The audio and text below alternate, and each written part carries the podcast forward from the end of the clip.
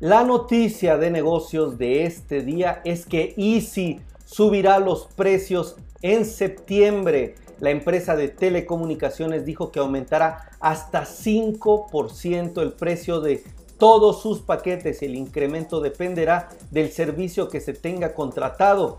Los cambios se realizarán a partir del primero de septiembre de este año, es decir, en el próximo mes. Y en cuanto a las extensiones de televisión o complementos, estos no subirán de precio, simplemente los paquetes y dimos una vuelta por la página de internet de Easy y hay paquetes desde 230 pesos hasta 470 o 550 pesos.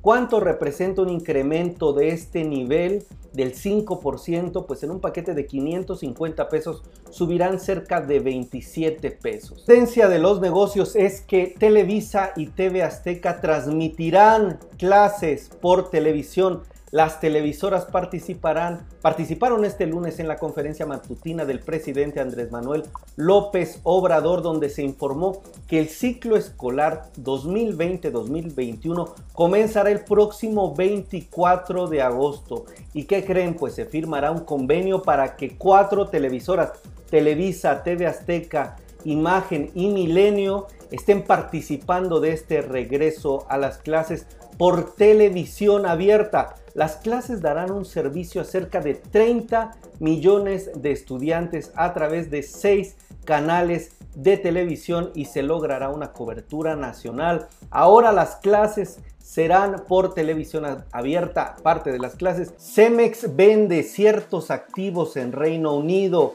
La cementera informó que ha cerrado con éxito la venta previamente anunciada de ciertos activos en el Reino Unido a Bridon Group por un monto de 230 millones de dólares, que incluye aproximadamente 30 millones de dólares de deuda. Los activos generaron cerca de 29 millones de dólares de flujo de operación en 2018 y Cemex reitera su compromiso con el Reino Unido y mantiene su presencia significativa en geografías claves. Creo que para dar un poquito de contexto, ustedes recordarán que Cemex tiene objetivos para desinvertir, para seguir manteniéndose vigente en el mercado y con fortaleza en las finanzas. Bueno, ellos tienen un objetivo de desinversión de activos de entre 1.500 millones y 200 y 2.000 millones de dólares bajo el plan que se conoce como un Cemex más fuerte. Este plan se extiende hasta junio de 2018, de junio de 2018 hasta finales de 2020. El ANCO concreta la adquisición de Bayer Animal Health.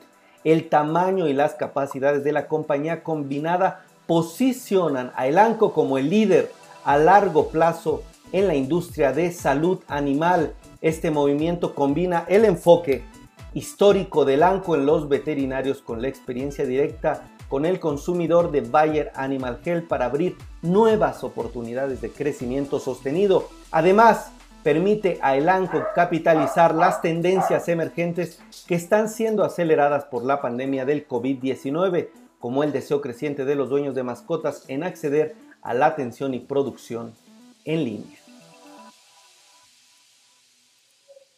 Gruma tiene crecimiento sin precedente en Estados Unidos. Los productos que impulsaron a la multinacional mexicana fueron tortillas, grabs y harina de maíz en el vecino país. Las ventas netas y el EBITDA de las operaciones en Estados Unidos alcanzaron 61% y 70% respectivamente de las cifras consolidadas globales al segundo trimestre de 2020, el canal de retail y tiendas y supermercados registró la mayor venta de tortillas y de trigo. Gruma nunca ha dejado de atender, así dice, el creciente y el importante crecimiento en la demanda de sus productos en Mission y Maseca de todos sus clientes directos en Estados Unidos. Aeroméxico reactiva conectividad con Ecuador la aerolínea reinició operaciones este domingo a Quito desde la Ciudad de México con una oferta de vuelos, tres vuelos semanales para celebrar el regreso de la aerolínea Ecuador. El Aeropuerto Internacional Mariscal Sucre de Quito realizó el tradicional baño del avión. Coppel, FEMSA, Santander y Soriana entregan 90 mil kits de protección. Las empresas se aliaron para la entrega a miembros del personal de salud en 27 estados. La estrategia provocó que se multiplicaran por cuatro las contribuciones ciudadanas que llegaron a poco más de 10 millones de pesos, los más de 9.3 millones de insumos que se entregaron en más de 150 hospitales, centros de salud de 27 estados de la República.